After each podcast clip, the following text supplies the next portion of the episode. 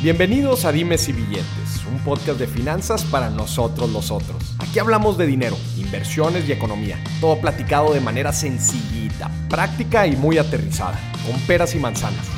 Yo soy Maurice Dieck, un fiel creyente de que necesitamos educación financiera para tomar mejores decisiones en nuestra vida. Y también creo firmemente que juntas la educación e inclusión financiera son pilares fundamentales para que todos tengamos una vida mejor. Así que prepárate. 3, 2, 1. Comenzamos.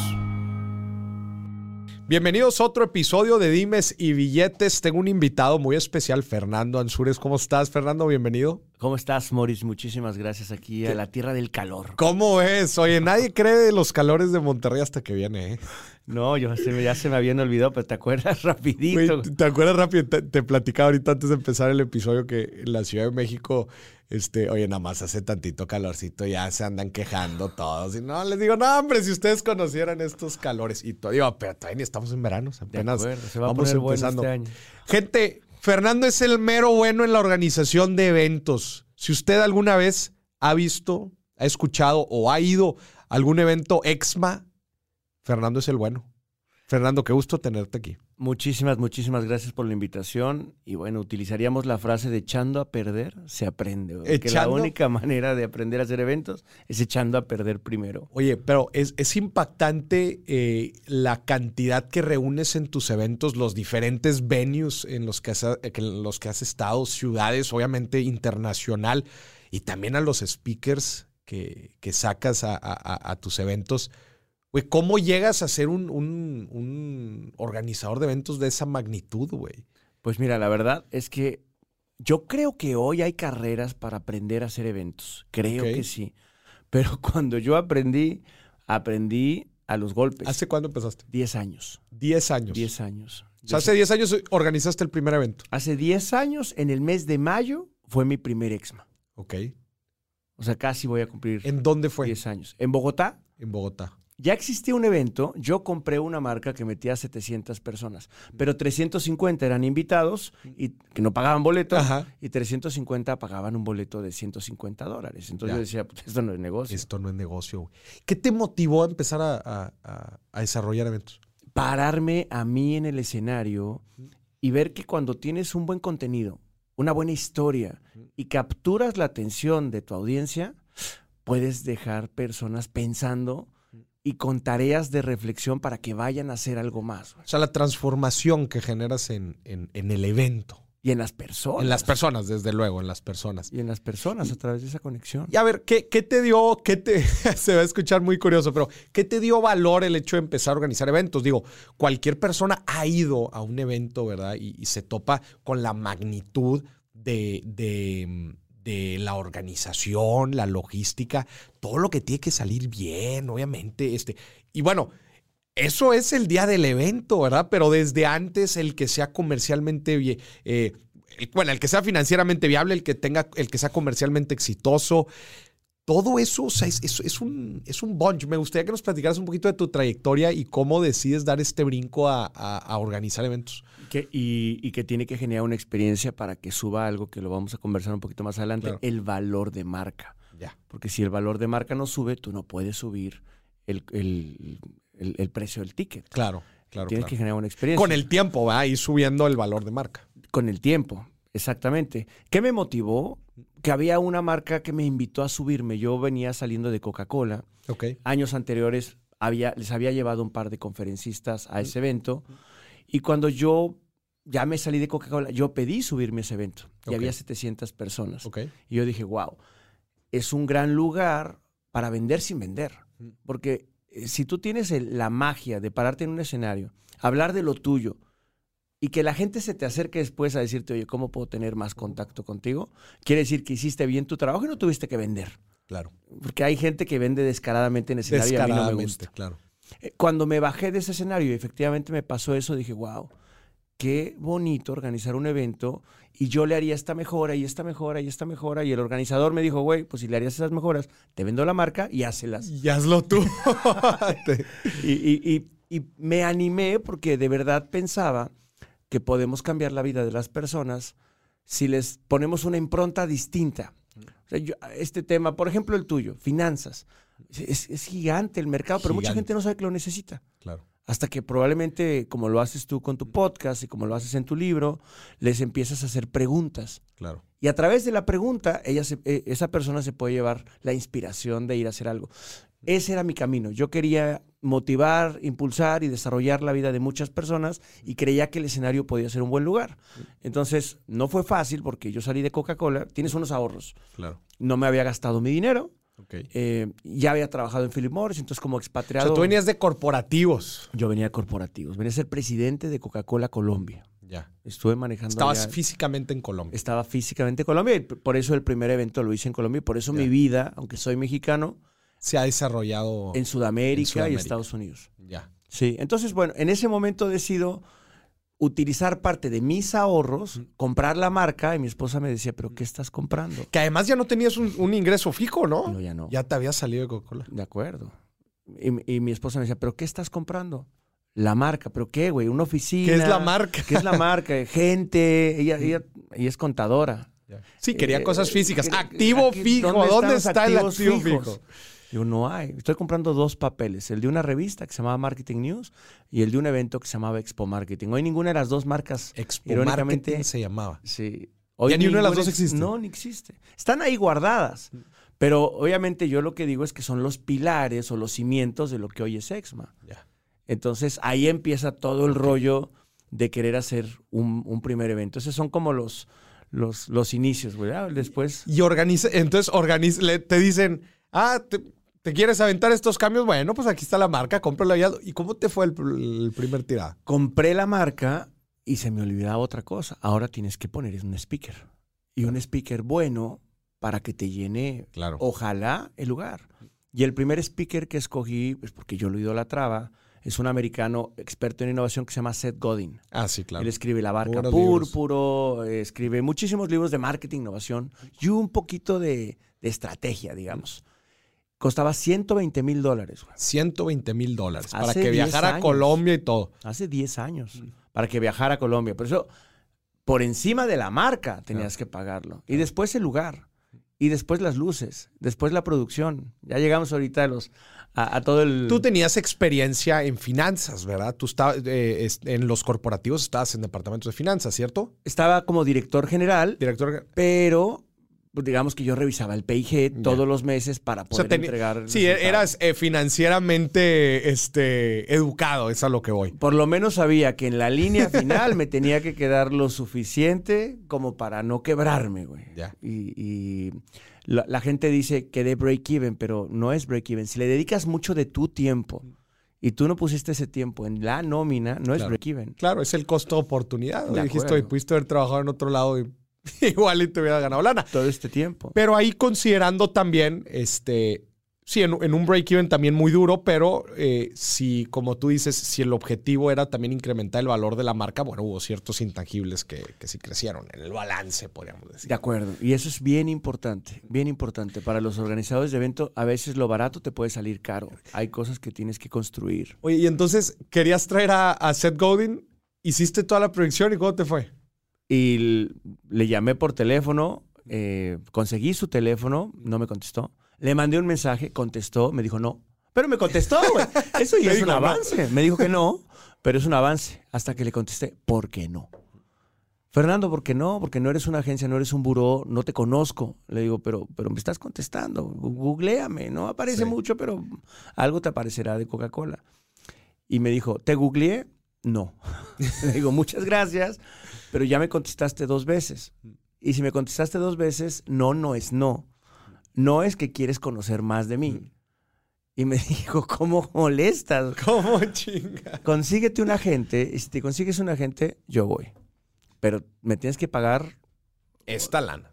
¿Cuánto era entonces? 120 mil dólares. 120 mil dólares. Sí. ¿Y luego cómo le hiciste? O sea, ¿sí lo convenciste? Pues sí lo convencí, conseguí un agente, me cobró un 10% por, por el agente. El agente por representarme y representarlo y traerlo. O sea, como para fungir como intermediario. Es que es un buró, así funcionan los buros de speakers. A ver, explícanos. Los buros de speakers lo que hacen es que se registran en algún país. En Estados Unidos hay una asociación de buros de speakers muy grande que garantizan que ese buró será un buen intermediario por si yo no le quiero pagar O si él no viene. Ya, formalizan porque eso en México no existe. Digo, sí hay ciertas agencias y todo, pero. Pero no como por asociación de buros. Está demasiado organizado. Eso, eso es en Estados Unidos. Y eso es súper importante. Ya. te voy a contar más adelante por Este buró, entonces, como dices, eh, garantiza la, la, la, interacción entre los organizadores de eventos, eh, etcétera, con, con las personalidades. De acuerdo. Veamos que yo te quiero llevar a un evento y te digo, perfecto, me vas a cobrar esto, pero también quiero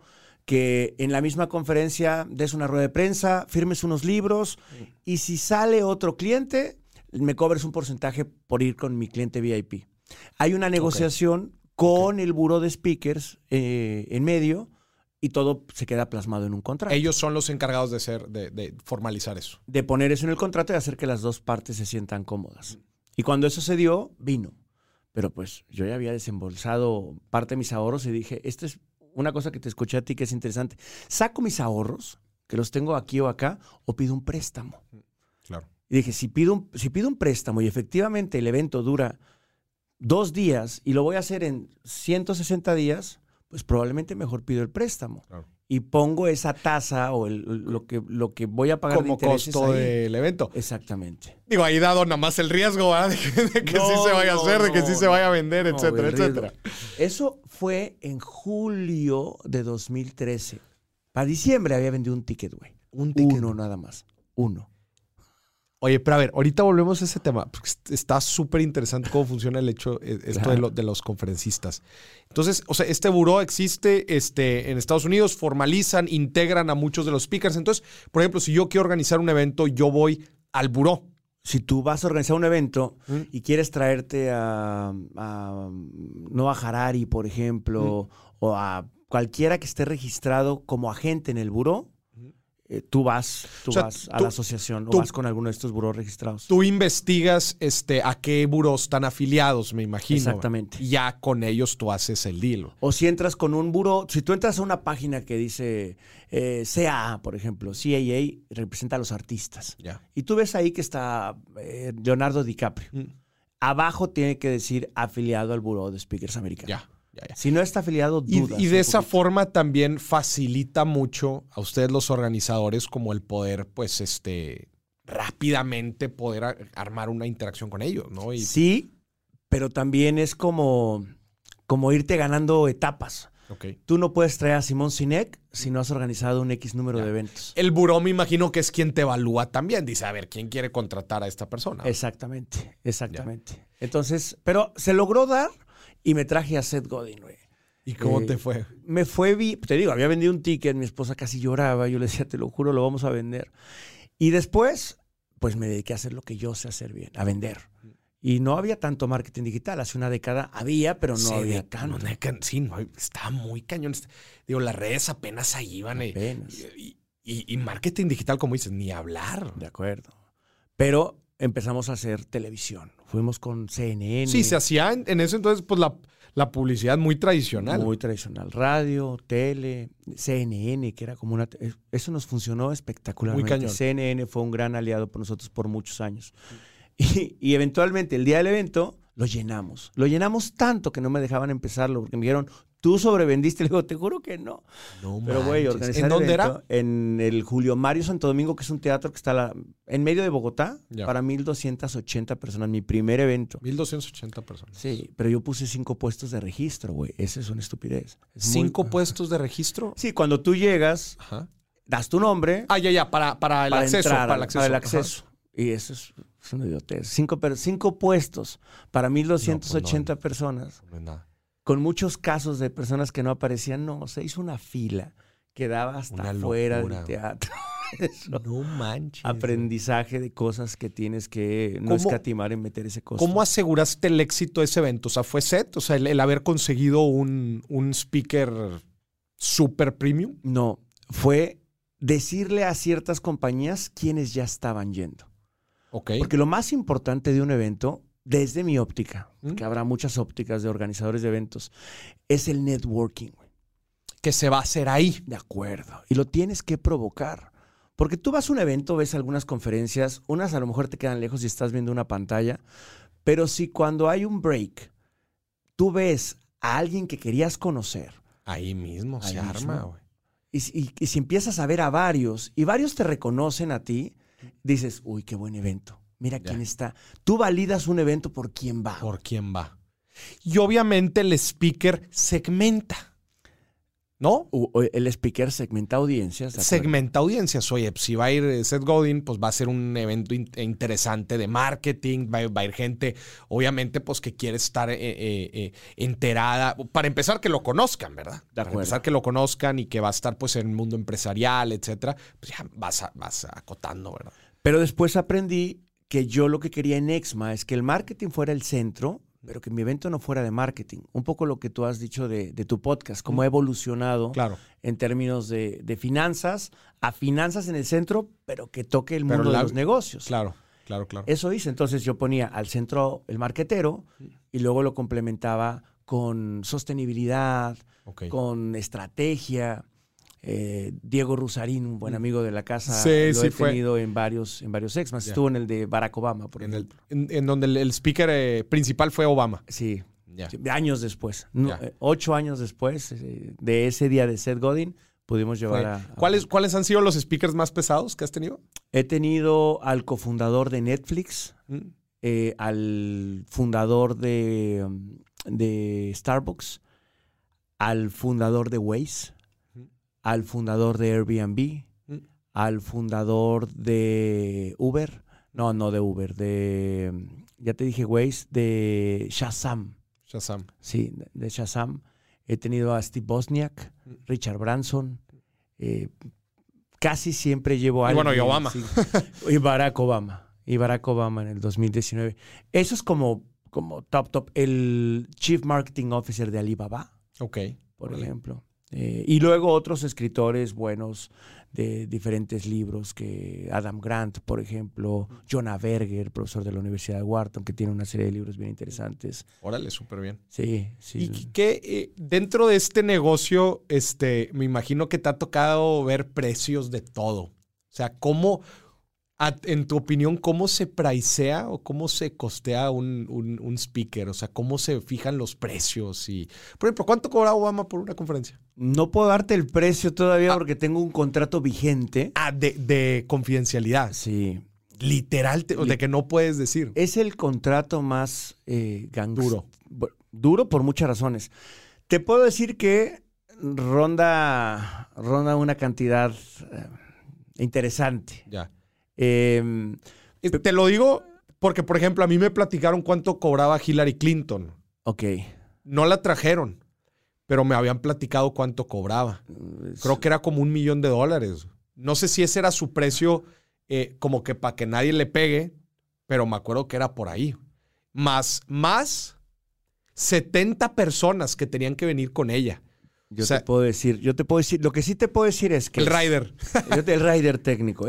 Para, los que no saben, para los que quieran un día traer a la familia Obama. Pero para dar un poco de ah, contexto, ¿qué es el rider? Porque igual la gente no sabe qué es el rider. Gente, el rider es cuando contratas a alguien, te mandan un rider que son como las especificaciones o requisitos que te pide el artista o la persona de desde necesita ver una botella de champán en su cuarto hasta me necesitas mover con cuatro suburbans. De acuerdo. Ese es el rider. El rider técnico es el ABC punta a punta de lo que requiere la persona que vas a traer para que se vaya feliz. Para que se vaya feliz. Y si no, este, va a haber... Y si no, va a haber problemas por contrato, porque eso va en contrato. Pero entonces estabas diciendo que... El rider técnico incluye el avión.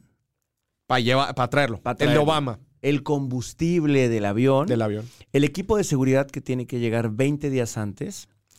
Como una avanzada y a ver qué show. Sí, pero en, tres círculos o radiantes. Le llaman R1, R2 y R3. R1 te lo tiene que dar la embajada de Estados Unidos. Si no te lo eso los ponen ellos. Si no te lo aprueba, que en el caso Obama lo aprobaron, tú lo tienes que poner. El R2 lo tienes que poner tú y es la ciudad o, una compañía privada que esté en la ciudad que te asegure que puede deslizarse desde el aeropuerto hasta el lugar. Sin problema. Y el R3 lo pone él. Ese es su equipo de R3 es lo más, es el círculo más cercano, a ellos. Más cercano. Esos los ponen ellos. Sí.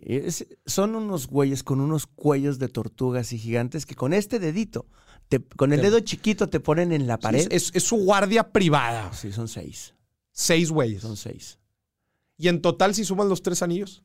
es un montón de billetes, ¿no? Son como 30 personas. 30 personas. Nada más de eh, seguridad. Más, más la verdad que le pusimos adicional, porque el gobierno de la Ciudad de Colombia, le agradecemos muchísimo, nos puso el doble. Nos abrió la ciudad, no, pudimos llevarlo bien. ¿Fue, ¿En dónde fue? en Bogotá. En el, ¿Con Obama también fue en Bogotá? Sí, fue en Bogotá fue en Bogotá, en el Movistar Arena, que es para 10 mil personas, pero nosotros metimos 6.500 porque no tomamos, no, no lo hicimos redondo, ok sino casi, casi media luna. O sea, cerraron una parte de las... Cerramos la parte de atrás para no dar la espalda. Ya. Y 6.500 personas metimos. ¿Y qué otra cosa interesante? O sea, el rider sí nos puedes platicar. ¿Qué otras cosas interesantes pedían? Claro, el rider sí te lo puedo platicar. Otra cosa es no a fotografías, güey. Incluye un número de fotografías. Muy definido. Claro, pero tú tienes que mandar el layout de todo y lo tienen que aprobar.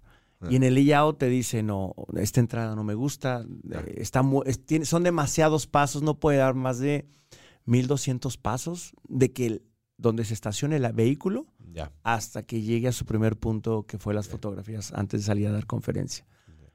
Eh, y llega y se va. O sea, no se queda, no hay cena. Lo que sí les recomiendo, si organizan eventos y traen un personaje así, siempre pidan 15 minutos para ustedes. Para tú, a solas con él. Y él. Y prepárense bien. Imagínate, también me dio 15 minutos. 15 minutos para Obama. ¿Qué le dijiste, güey? No, yo estaba bien nervioso. No sabía qué preguntarle porque dije, ay, ya pedí mis 15 minutos y ahora no me preparé. No sé qué le quiero preguntar. No se preocupen. Si un día llevan Obama, él viene preparado. Y eso hace una persona que ha estado... Él te saca la plática. Él trae tu biografía. Ya te estudió de peapado. Ya te estudió y él genera la charla. Él sabe que estás muerto de miedo y entonces te dice, Fernando, ¿y cómo está Exma? ¿Y cuál es tu propósito? ¿Y qué países vas a Eso te dijo. Claro, claro. Él me fue llevando.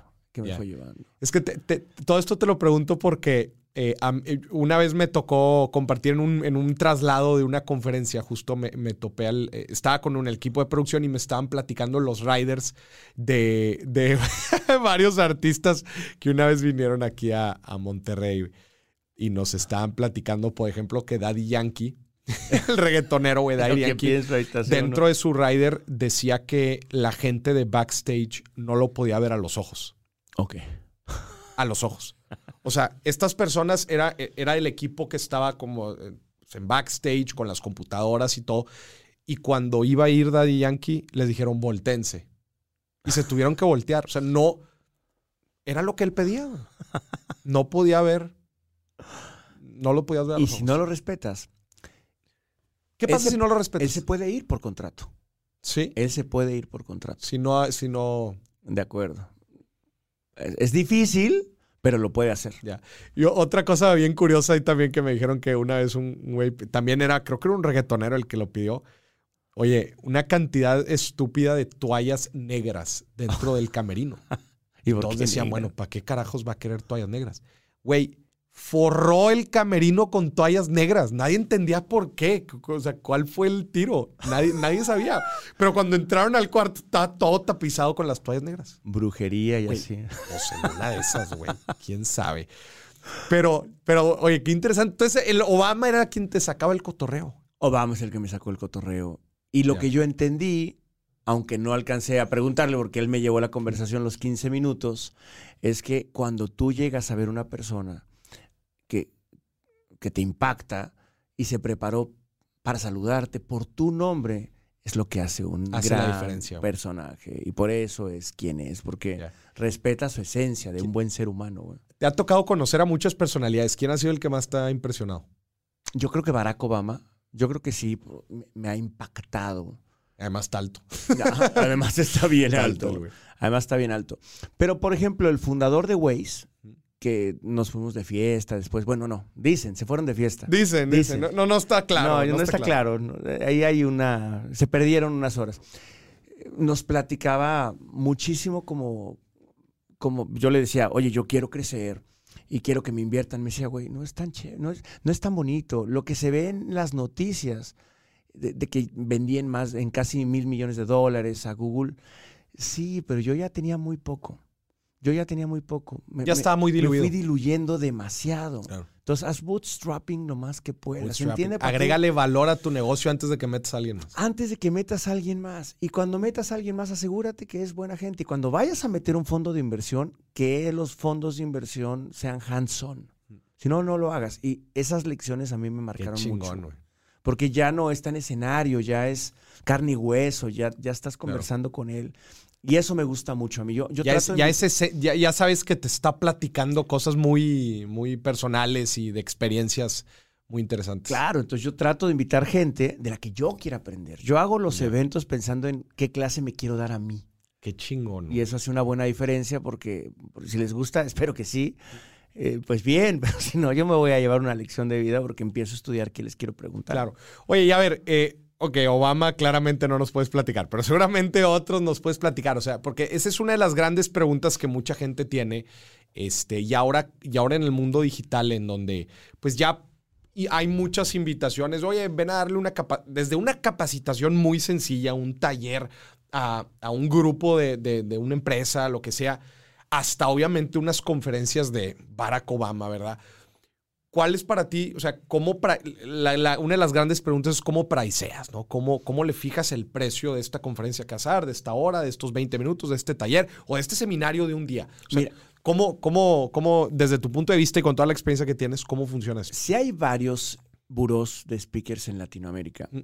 y entre varios hablamos. Hay un buró muy grande en Colombia, hay, hay tres buros muy grandes en México, Speakers México, Smart Speakers. Speakers México, que conozco. Smart Speakers también existe.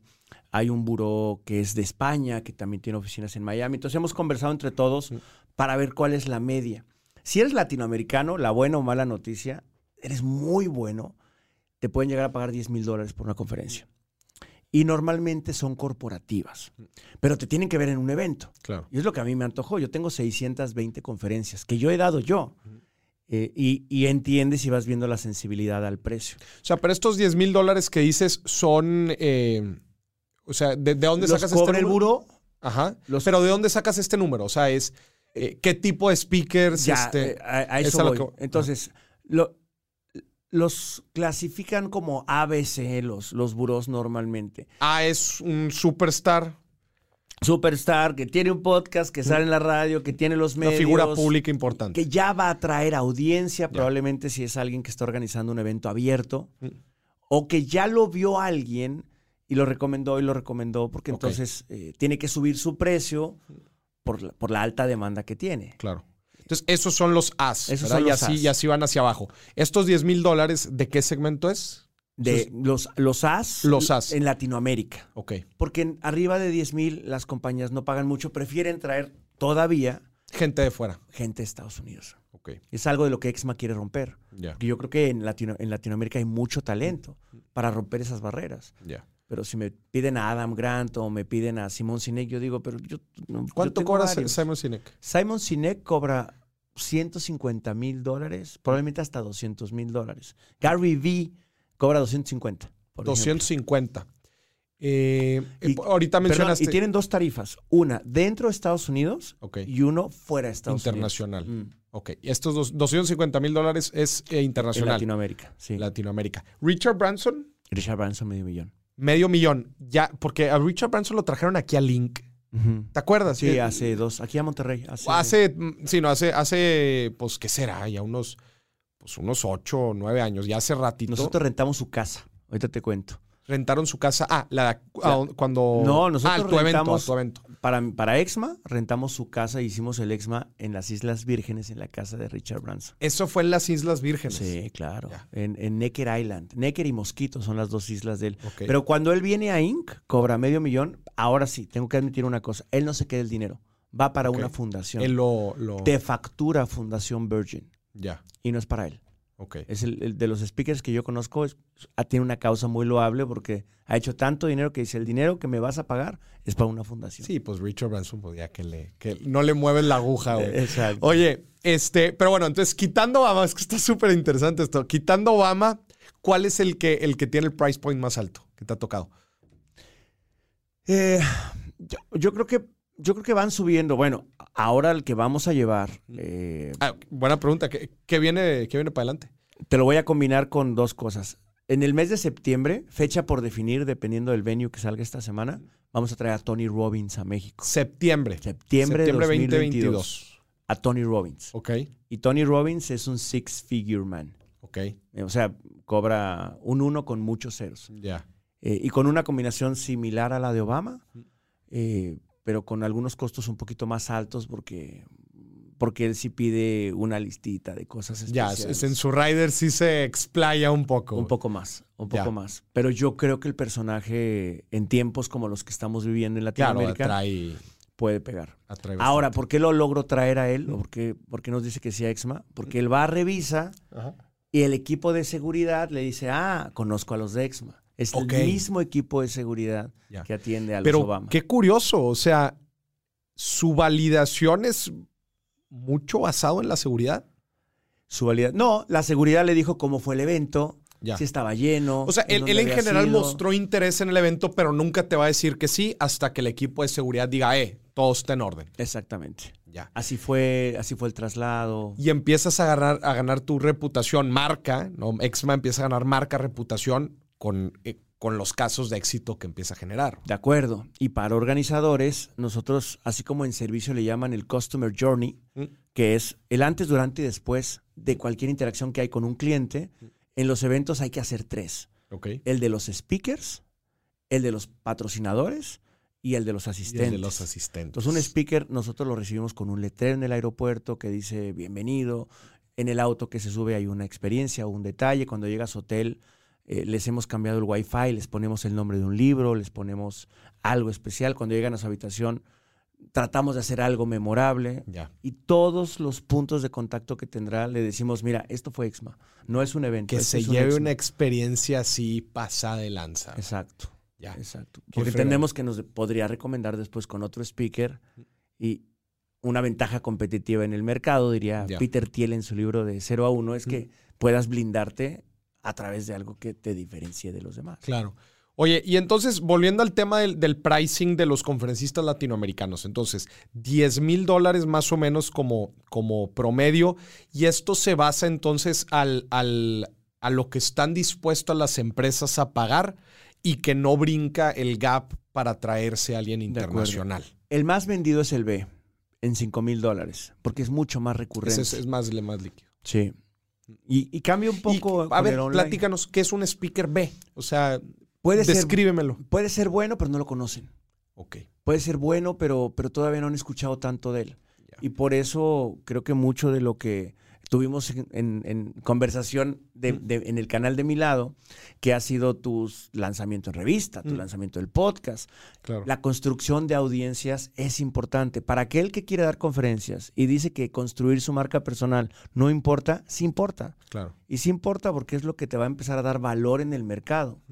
Tom, Tom dice, el que tiene los medios, tiene la negociación. El que construye una audiencia controla la negociación. Claro, y, como dices, pues es que tampoco es magia, ¿verdad? O sea, una persona sabes que no vas a tener tanto problema vendiendo el evento, si es el caso de, de, que lo vas a vender, ¿no? Entonces, pues es unas por otras, ¿verdad? Puedes tener a un genio o alguien, pero pues si no lo conocen, vas a batallar de igual forma en, el, en, armarte el evento. Nosotros construimos un modelito que ya lo puedo hacer público, porque pues, falta que lo, que lo que lo repitan o que lo repliquen, pero es, tienes que tener por lo menos, como si fuera una baraja, tienes que tener uno o dos haces. Luego tienes que tener... En tu, en tu evento. En tu evento. Dos haces. Dos haces. O sea, un, uno fue Obama y el otro, ¿quién fue? Eh, en el caso de Obama tuve a Daniel Javif. Ok. Tuve a Carlos Vives. Ok. Órale. Y en, ahí en Colombia, es una locura. Era una locura porque le creamos un story singing. O sea, no solamente salió a cantar, hablaba de su vida y cantaba. Qué chingón. Y luego se emocionó y cantó mucho más. y eso se convirtió en un concierto dentro de un me consta que ahí lo, o sea, es una locura vives en Colombia. Daniel Javid le fue muy bien. Eh, Barack Obama estuvo allá. Estuvo el Chief eh, Creative Officer de Volvo global. Estuvo el que le puso, es sueco, el que le puso AI a los productos de Mac, se me olvida el nombre. Insanely Simple se llama su libro. Ah, el, em, o sea, él, creó el, la I dentro de los productos de Mac. O sea, este güey fue el que se le ocurrió, oye, vamos a generar esta marca. Exacto. Y tiene un libro que se llama Insanely Simple. Él, él abrió el evento. Qué chingón. Exacto. Y no era A. él es un, él es un Joker, Queen o Rey. Él es un rey. Él, él es, ¿cómo, cómo? Es que tengo que tener dos ases y luego tengo que tener al menos de cuatro a seis J, Queen, Rey. Ok. Y luego algunos números importantes. Ya. Algunos números importantes. A ver, por ejemplo, danos ejemplos nada más para Para, para ir combinando. Para ir combinando. Pero entonces, acá tus haces eran, este, era Obama, Carlos Vives y... Daniel Javid. eran de tus top. De mis top. Eh, y incluso en ese entonces Daniel Javid para Sudamérica apenas estaba... Apenas estaba. Entonces era parte también ahí de, los... Eh, de, acuerdo. de los eh, J. Queen Race. Yo, por ejemplo, ahí ahí no, no le pagué a, Daniel, pero hay un, intercambio en donde le digo, te voy a dar valor, vas a hablar con Obama. Desde luego. Te voy a dar cinco minutos con él. Sí, desde luego. Y hay un intercambio de valor interesante. De hecho, él tiene un episodio en YouTube que dice cuando conoció a Obama en Exma. Ya. Y eso es buenísimo para los dos. Pero después de ellos, tienes, necesitas tener Jotos, Reyes y Cuinas. Es decir, ¿cuál es la diferencia entre los tres? Mujeres. Mujeres. Y entre los Jotos y los Reyes no hay diferencia, simplemente que es, es un nivel eh, inferior a, los Aces. Exactamente. Y los tienes que nivelar con base a lo que quieras curar del evento. Si es años de tecnología. Pues Ahí lo vas. Ya, eh, eh, esa es la forma en que vas segmentando el evento. Exactamente. Y luego vienen los números. Y en ¿Qué los son números, los números? Los números es la posición más alta de cualquier compañía que combine con el evento. Por ejemplo, tuvimos al director general de Kellogg's a Latinoamérica. Ya. Eh, ¿Qué dices? Nadie lo conoce, pero tiene credenciales. Nadie lo conoce, pero a la empresa la reconocen. Eh, ah, hicimos un Exma México online en, el, Ahora la pandemia el año pasado y trajimos al presidente de, Disney Latinoamérica. Mm. Muy bueno, por cierto, muy bueno. Y al presidente del grupo Orle. Eh, Ay, donde fue el del, que es del Querétaro, que es un, constructor, del Orlegui, del grupo Orlegui. Ok. El director general del grupo Orlegui. Igual, yo, sigo más o menos la misma, la misma dinámica en la curación. Ir combinando, pero la combinación financieramente también tiene un reto.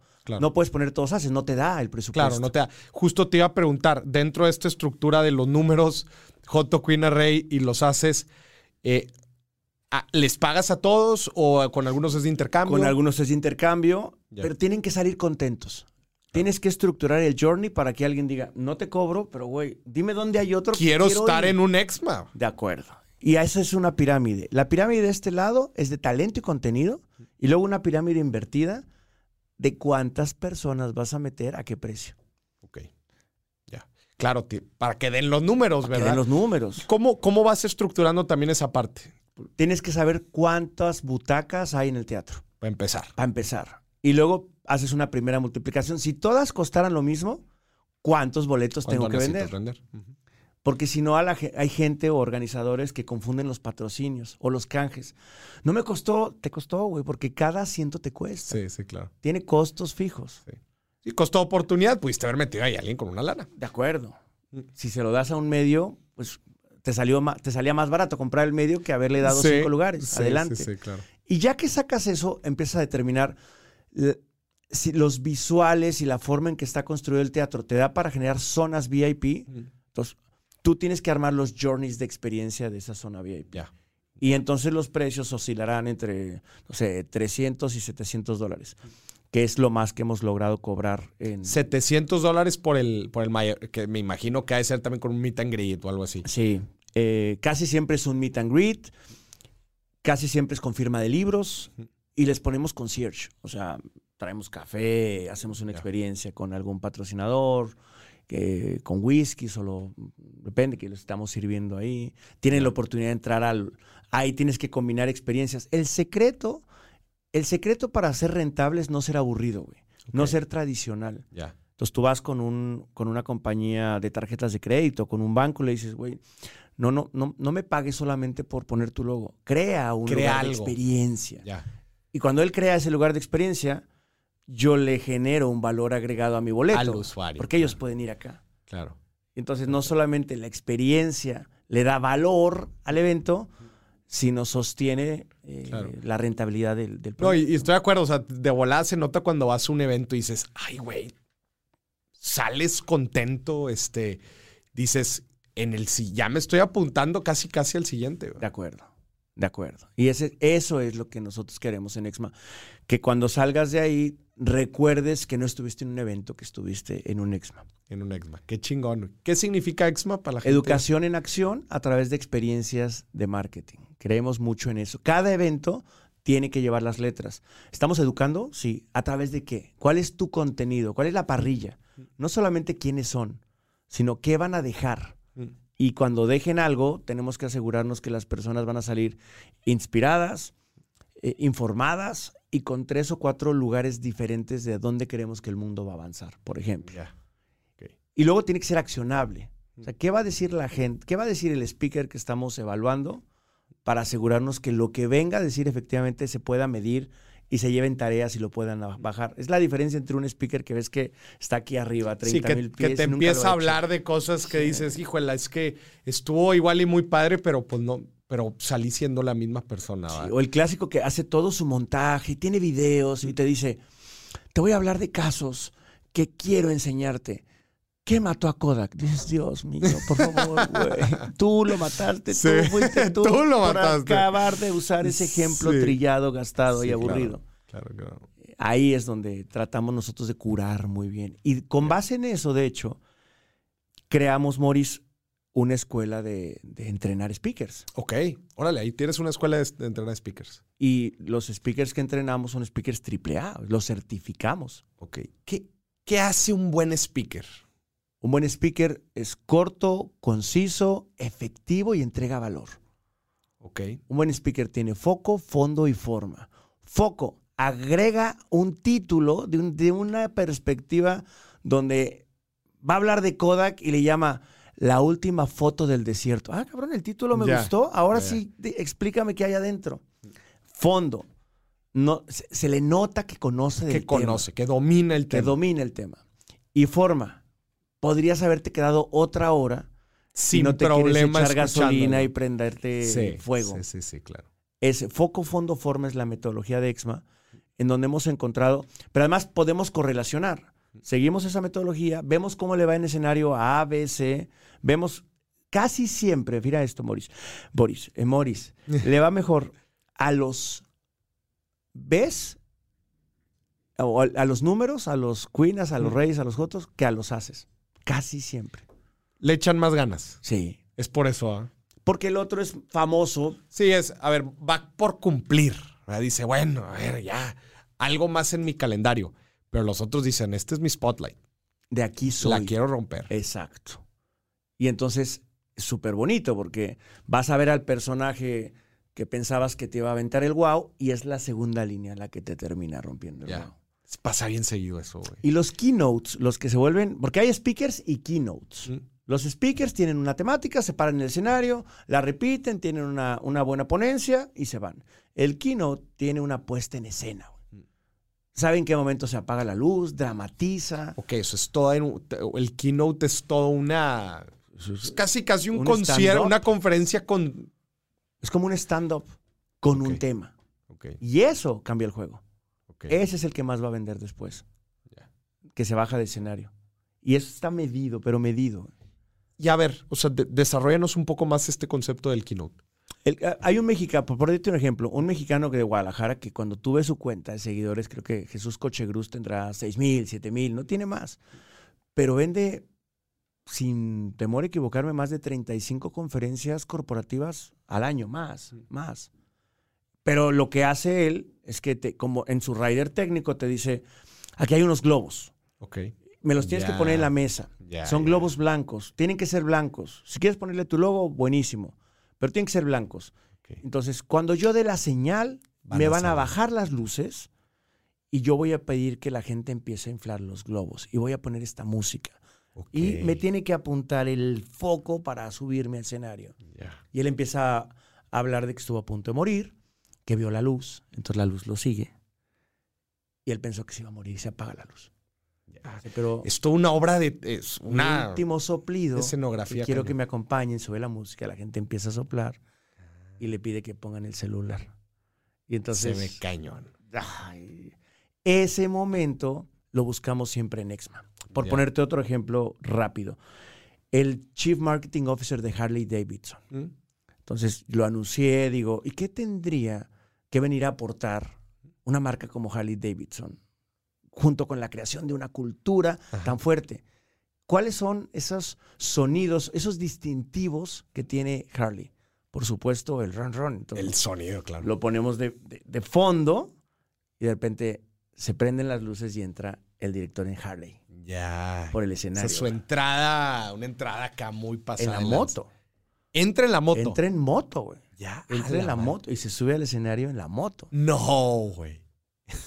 y antes de la pandemia, iba a traer a un güey con un. que, eh, que es un militar eh, de Gran Bretaña que entra en su traje tipo Iron Man, que vuela, que vuela, ya vuela el güey, vuela y se estaciona.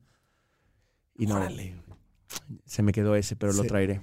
Ya, entonces definitivamente el keynote da toda una experiencia sensorial dentro de su, de su conferencia. No es solamente venir a dar, oye, bueno, pues estos son los puntos, se acabó. No. De acuerdo. Y eso hay que estudiarlo. Y esa es una gran diferencia entre el que dice, es que yo ya hablo en público. Está perfecto. ¿Cuántas veces que te subes al escenario te recompran? No, pues sí me hablan bastante. ¿Cuántas? de cada conferencia te tienen que salir tres más, por lo menos. De tal suerte que un buen, buen conferencista casi no vive de los buros de speakers. Vive de lo contratan ir a los escenarios. Sí, justamente te preguntaba eso de los buros. La neta, a mí, eh, desde, desde mi experiencia, sí me han caído algunas, algunas conferencias de Speaker México, pero principalmente son eh, contactos directos que, que, generan. Digo, yo también no, no formé una carrera muy específica de, de, de conferencista, sino que más bien el contacto en las redes y todos los medios que, manejo normalmente es como la gente me, contacta. De acuerdo. Sí, pero es que yo lo que te digo, tú ya creaste mm. todo un ecosistema mm. en el que creo que lo que te falta es poner para contrataciones mm. aquí. Claro. Tu, propio botón. Sí. No, es súper, súper interesante todo, todo esto que platicas. Y, a ver, platícanos una historia de terror también que te haya tocado vivir Dios. Porque empezaste diciendo eso. Sí, una historia de terror. Eh, una historia de terror fue no haber tenido el número suficiente de, de lugares para el registro en mi primer evento. Ya, lo En ese primer evento puse una muestra comercial. La librería, digamos, el Gandhi de, Colombia se llama eh, La Panamericana. Y la Panamericana jamás había participado en un evento. Entonces puso un, un stand gigante de cartón, pero gigante, güey. Y llovió. No. Y se me metió el agua, güey. Y sus libros nadaban, el, el stand se derritió, güey. No me habla a la fecha. Nunca más me habló. y son nuestra editorial, nos imprimen nuestros libros, editorial Exma. Los hacen ellos, pero, pero sí, sufrió. No. Y junto con esa, venía el director para Latinoamérica de Uber. Ok que, lo voy a decir, un, porque no voy a decir qué año, pero un personaje bastante mamón, se puede decir en tu programa. Sí, sí, claro. Bastante mamón. Mm. Y casi, casi había pedido un rider especial y no me toque, no se me acerque, no sé qué puta. Me, me acerco, lo presento. Y afuera se escucha un rayo tremendo, un rayo, porque empezó a llover. Y le cayó el rayo a la planta de luz. Del evento. Del evento. Y, esa, y la planta de luz que está conectada por si algo pasa, se fregó el sonido, güey. rompió el sonido, tronó el sonido. Y es una consola que le llaman Watch Out, que es gigante. Mm. Todo está programado, todo, minuto a minuto está programado. Si se va el sonido, se fue. Se fue. Todo el Watch Out. No, güey, tuve que mandar a, a, un break largo. No había. Es Bogotá, hay mucho tráfico. El güey se fue. ¿Se fue? Se fue. Dijo, yo no voy a aguantar. Le digo, güey, pero ya viene una consola de regreso, solo tienes que esperar media hora más. No, yo no voy a aguantar. Y yo decía, es el primer día, se me va uno de los, de los números altos. Sí. Y, estaba Uber en apogeo hace cuatro años, cinco, cuatro años, hace cuatro años. Entonces yo me paré en una silla y empecé a regalar boletos para el Exma Nueva York hasta que el problema se arreglara sin sonido, ¿no? Porque no había sonido. Gritando. en medio de una silla con 3.500 personas. Sí. 3.500. Qué fuerte, güey. Qué fuerte. Es que otra vez, en el negocio de los eventos. Es en vivo. Es riesgo. Es riesgo. Es riesgo. Lluvia, güey. Cancelación de speakers. Eh, mm. desorden. De, estás hablando que es mucha gente. O sea, es muy caótico. Es muy. Te voy a contar la peor. A ver. Ya había hecho yo dos eventos en México, BBVA Vancomer. Nos fue bien, bien entre comillas, porque como no vivía aquí, la marca no tiene nombre aquí. Ahora la vamos, ahora me vas a escuchar muchísimo y yo te voy a pedir todo tu apoyo, el apoyo de todo el mundo. No, no, claro. Y cuando ya por fin hicimos un evento de 2.000 personas y el siguiente año de 2.500, el tercer año dije, voy a meter 4.000. Y nos cayó el terremoto un día antes del evento, güey. No le pasó nada al evento. Pero la póliza no te pagaba nada, porque no le pasó nada al evento. Te digo, güey, pues perdiste. Hazle como quieras. Los speakers no me cobraron, me dijeron, bueno, vuélvenos a volar. Pero el de Alibaba venía de China. De China. Eh, entonces vuelven a volar en business. Cuando quieras que regrese. Entonces, bueno, ahí perdí hasta la camisa. Ahí perdí, perdí, perdí dinero. Un día antes del terremoto. No, eh, el, terremoto, fue un día antes. Y el, y el evento era el día después. Yo estaba en el teatro asegurando que todo estuviera instalado y ahí cayó el terremoto. y desde ahí no regreso a México. Me asusté, me asusté, me frustré, me dolió y dije, ¿cómo puede ser? A ver, ¿no? Eh, dedicándote a algo tan caótico, güey ya sé que va a estar bien difícil esta pregunta, pero ¿cómo prevés? Ahora con póliza, a ver, hay, hay, sí hay cosas para prever, ¿Mm? igual que en las finanzas. Claro. Y ahora hay que detenerse. A mí me gusta correr, pero me gusta correr después de haber hecho un buen checklist. Y el checklist tiene que ver en cinco áreas. A ver. Speakers, logística, que te incluye luz, sonido, pantallas, etcétera. Todo lo que es eh, acompañar a los speakers con transportación, avión. Luego viene todo lo que o sea, logística de speakers. Sí, logística de speakers. Luego los medios, la inversión en medios y todo lo que vas a hacer. Y se me olvidó el otro. Y para cada uno, y el venue. Venue. Y el venue. O sea, ¿en dónde lo vas a hacer? ¿Qué políticas de cancelación tiene? ¿Cómo es el contrato con ellos? ¿Qué cláusulas de salida? Y en cada una de estas cosas ahora tienes que pedir eh, pues una póliza de protección. Es mejor pagar una póliza. Es, claro. Es necesaria. Es seguro. Y entonces, ¿cómo te proteges? Diciendo, perfecto, contratos con todos los speakers. Oye, pero es invitado, no importa. ¿Él va a recibir un beneficio? Sí. Tiene que haber un contrato. Garantízaselo para que él se sienta bien y quiera regresar. ¿Qué le prometiste? Está escrito, ¿se lo cumpliste? Perfecto. No sé, él no, es que eh, no quiere venir, al final canceló. No, güey, pues tenía un contrato. Quizá nunca se lo aplicas, pero el contrato por lo menos te garantiza que había un acuerdo de partes. Claro. Y con los contratos pagados, eh, no te puedo decir todavía el personaje porque estamos hablando con él, pero hace poquito nos quisieron hacer una. A ver. sustituirlo o suplantarlo. Ay, suplantarlo. ¿Cómo? ¿Cómo lo...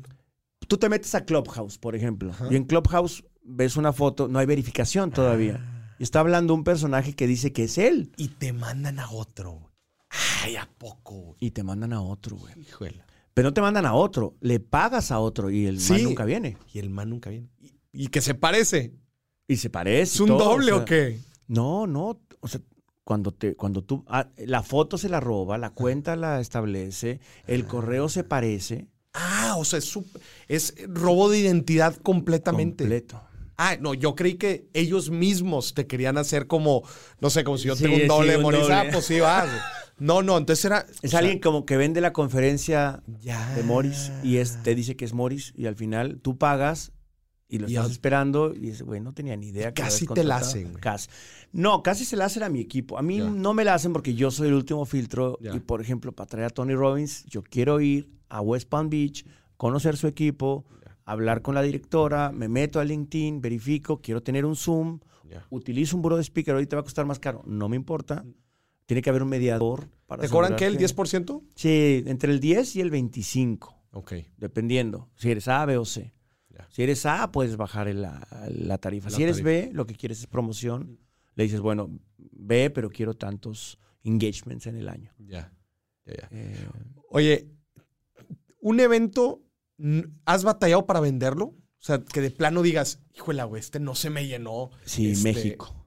Sí, en México. México. Porque en México pasan muchas cosas. Sí. o sea, hay demasiada oferta. Hay mucha oferta. En México tienes que llegar con un madrazo como el de Tony Robbins. O tienes que llegar con un madrazo como el de Michelle Obama. Pero si quiero llegar con Michelle Obama, compito contra Ocesa. Ya. Contra Ocesa. Sí. Entonces uno tiene que tener cuidado en dónde meterse, desde qué ángulo. Y si te metes con personajes muy de emprendimiento, compites contra Inc. Mm, Pero Inc lleva cinco o seis años de posicionamiento. Claro. Entonces hay que... Tienes que, saber cómo... cómo... Cuándo regresar y por qué meterte. Pero, por ejemplo, hay una marca que se llama Wobi, que es muy grande en todo el mundo. Pero de negocios. pero en Colombia nos damos mano a mano. Ok. Porque meto más gente que él. Ya. Y, ellos hacen eventos allá. Ellos hacen eventos. Y en Sudamérica somos una marca muy fuerte. Entre más pequeño sea el país, alguien dice, no, pero pues, allá qué pasa. Pasa no, no, no, que mucha gente se pregunta eso y que cuando tú vas eres el suceso. desde luego, te, platicaba justo antes de empezar que antes de, la pandemia este, me tocó dar dos conferencias internacionales en, en, Honduras, y, en Medellín. Güey, qué locura. locura la cantidad de gente que había, güey. De acuerdo, de acuerdo. Y, es público muy agradecido. Desde luego. Muy leal. Desde luego. Sí, que estoy de acuerdo contigo. Cuando vas a, un, a, un, pues a una ciudad con una oferta increíble de, de, oportunidades, pues la gente también pues, se va diluyendo como cuando fuiste a las bodas de muchos amigos, ya, ya llegas a una boda y la empiezas a evaluar a ver si fue como la de tu compadre o como la de tu amigo. Sí, Pero, güey, todo esto que platicas, qué, qué bonitas experiencias, güey. Y, ahorita que me dijiste, oye, cómo yo hago el filtro, pues se nota ya, obviamente, un colmillazo que, que tú tienes, obviamente, para, para estar en esta industria tienes que tener todos los pelos de laburo en la mano. Si no, está...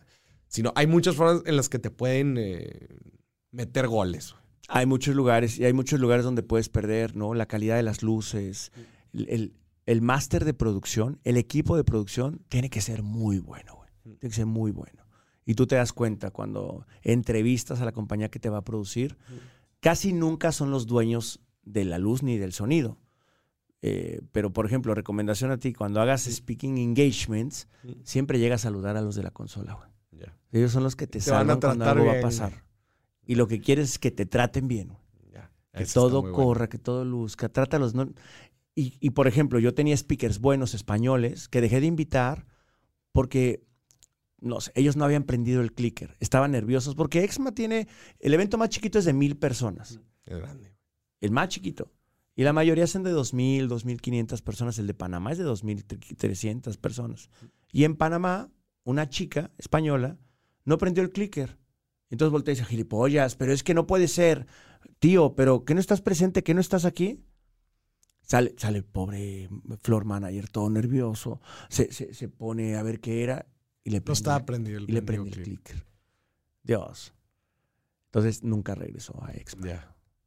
Debut y despedida. Debut y despedida. Oye, y a ver, eh, hay, hay, una sección a mí que me gusta siempre preguntarle a la gente, platícanos el PNL, ingresos y gastos de un evento. Digo, desde luego, boletaje, pero a ver, si quieres platicarnos. Ingresos, tienes tres tipos de ingresos. Experiencias que puedas vender. A patrocinios. Pues, a patrocinios, le vas a llamar experiencias, pero no va en tu línea de patrocinios, sino de experiencias. Ok, ya, ya. Por ejemplo, quiero lanzar una marca y voy a poner una botella con agua o voy a poner algo en los, en los asientos. O, Johnny Walker está lanzando una nueva etiqueta y quiere que sus meseros traigan no sé qué. Product placement, llámale un tema de experiencia. pero sí, como dices, son experiencias que a, ti también te ayuda a medir cómo van. como tú dices, oye, si es una parte fundamental de mi diferenciador y de mis eventos, quiero medir exactamente cómo va, lo quiero medir aparte. De acuerdo. Excelente forma, sí. Por eso lo ponemos aparte. Y luego vienen los patrocinios. Mm. Y los patrocinios, dependiendo los costos del evento, los vas a clasificar en tres tipos también. Y tienes que definir cuántos patrocinios, patrocinadores quieres en cada rubro. Mm triple A 2, eh, doble A 4 y A hasta 16, pero en diferentes lugares de diferentes. Y esos números los sacas con tu proyección financiera. Sí, luego viene, luego viene la última, que son asientos. Y los asientos es un precio ponderado, porque vas a salir con preventa. Entonces, si sacas tres tipos de boleta, tienes que hacer el ponderado del promedio. Claro. El, el precio de mi boleta más cara por 40, 30, 20, 10 y sacas un ponderado de ese precio. Y luego es ponderado el ponderado porque tomas las tres boletas y te da un precio que es el precio que tienes que utilizar para medir tu costo. Tu costo. Y sobre eso vas a saber cuánta utilidad te puede entregar esa línea. La suma de los tres te da tus ingresos totales. Y a eso hay que restarle impuestos. Claro. Y preguntarte, por ejemplo, impuestos de speakers, dependiendo del país. Te pueden eh, cobrar diferente. Te pueden cobrar porque son como servicios de consultoría, que son fácilmente eh, atacables por, por, varios países en términos de impositivos. Sí. Pues porque estás vendiendo servicios. Claro. Entonces, ahí tenemos un holding en Estados Unidos que hace que eso se quite, o se ah, un poquito. Chingón. Y, los gastos, entonces, pues obviamente, el venue, este, logística. Venue, logística, transportación, hoteles, comida, eh, kits, eh, bolsitas que vas a entregar. ¿Qué, ¿Qué, margen normalmente dan los eventos? Porque se quedan muy, muy alto margen en caso de ser exitosos. Mira, un buen evento, un buen evento con un speaker grande te debe dejar el 35%. 35%. Sí, más o menos.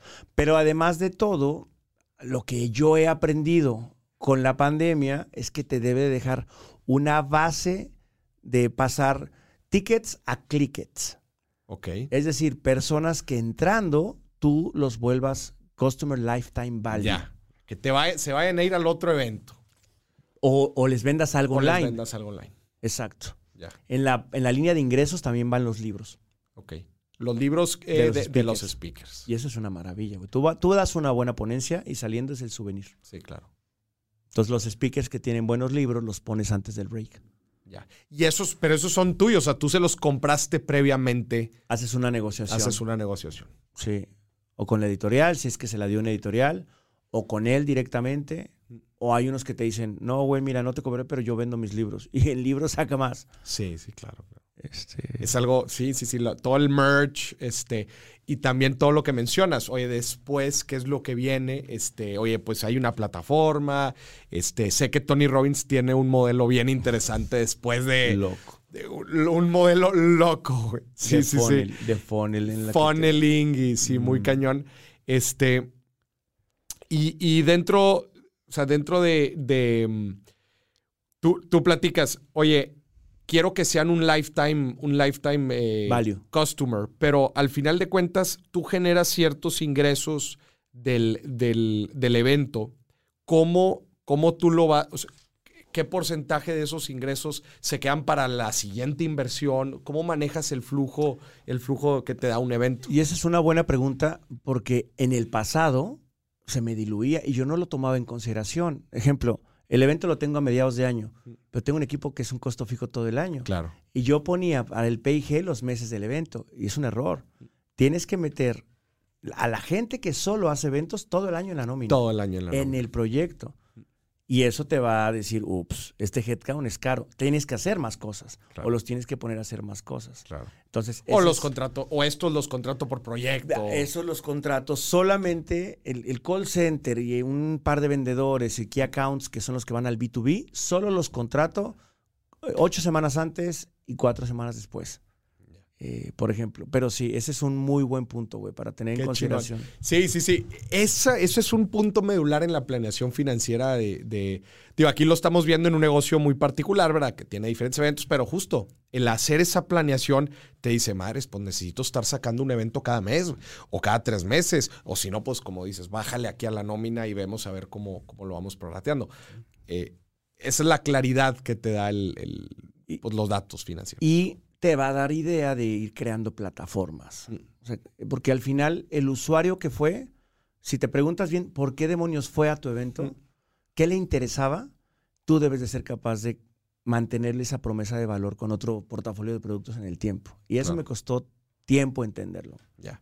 Oye, Fernando, para ir cerrando el, el episodio, la neta está súper interesante que, eh, viene hacia adelante. Nos platicabas entonces que en septiembre este, hay un evento de Tony Robbins. ¿Qué más? ¿Qué más tienes eh, para que la gente también conozca un poco más de todo lo que has? Claro que sí. Eh, dos cosas. Una, que sería la última lección, aprendizaje que le dejo a las personas. Hay manera de manejarlo como nosotros. Tenemos países propios. ¿Mm? tenemos países licenciados y tenemos países franquiciados. Ok. Entonces, cuando tú sumas los países licenciados y franquiciados, este año hacemos Bolivia, Panamá, República Dominicana, Ecuador, México, Colombia, Venezuela. De eventos. De eventos físicos. Físicos. Qué chingón. Sí. Y luego hacemos eventos online para los cuales ya usamos los mismos sponsors porque les ha gustado lo que les ofrecemos. Y lanzamos uno de metaverso el 21 de abril online. Un evento 100% online. sí, para 300 invitados. Eh, cerrado. Estamos haciendo la lista de quiénes van a entrar, quiénes eh, qué es lo que van a, poder ver, pero básicamente vamos a ir desde blockchain hasta metaverso, pasando por cryptocurrencies y NFTs. Hablando de todos esos. Hablando de eso y de cómo se puede aplicar en el mundo del marketing. Eso es el 21 de abril. Con Claudia Bamón, que es una influenciadora, artista, hacemos un día de planeta. Un Exma Research. Entonces invitamos a Greenpeace a hablar, invitamos a la gente de WWF, ambientalistas, Arturo Elías. Qué chingón. ¿En dónde es eh, eso? Online. Ah, es también online. Ese es online. Ya. Vamos a lanzar un podcast también este año. ¿Cómo se llama? Todavía no sé cómo se llama porque la verdad es que lo está pagando Mastercard. Nos está apoyando. Bienvenido Mastercard, gracias. Y, le estamos poniendo el nombre entre los dos para, para poder determinar eh, por dónde lo, vamos a llevar. Por dónde lo van a llevar. Pero va a ser muy fintech marketing. Órale. Va a ser muy ah, fintech marketing. Oye, ¿y dónde pueden ver más información? ¿En tus redes? ¿Cómo, cómo estás? Arroba F Ansures en Instagram. Arroba F Ansures, A-N-Z-U-R-E-S, arroba F Ansures. O en Exma, exmavion.com. Y cuando pongan Exma les van a salir Ahí les van a aparecer todos los eventos. Todo lo que estamos haciendo. Fernando, qué gusto tenerte aquí en el programa, güey. Qué, qué, chingón. Es todo un mundo todo esto del, de la organización de eventos y te felicito por todo lo que, por todo lo que has logrado, por todas las vidas que has impactado en, en, en, todos estos años de, de, trayectoria y me llama mucho la atención tu, tu, tu visión y tu objetivo, güey, de, de, estoy completamente de acuerdo que le puedes transformar la vida a una persona, güey, con un mensaje, con una buena conferencia, una buena ponencia. Este, te felicito, güey. Este, y pues por, muchos éxitos más que vengan. No, muchísimas, muchísimas gracias por la invitación. Yo digo que un evento no te cambia la educación, pero sí te pone la inspiración para que tú decidas en qué te quieres educar. Así que soy yo el que te agradece, te agradece muchísimo, Mauricio, el que me has invitado a este espacio. Señoras y señores, Fernando Ansures con nosotros de Exma para que vayan próximamente a un evento. Yo creo que ya se quedaron con las ganas de, de, ir a un evento. Pues pónganse las pilas ya para que puedan ir al siguiente. En septiembre. Y seguramente a ti te vamos a ver en varios Exmas. Seguramente que sí. Fernando, muchas gracias. Y a ti que nos estás viendo, esto fue otro episodio de Dime si Billetes. Hasta la próxima. Bye bye. Adiós.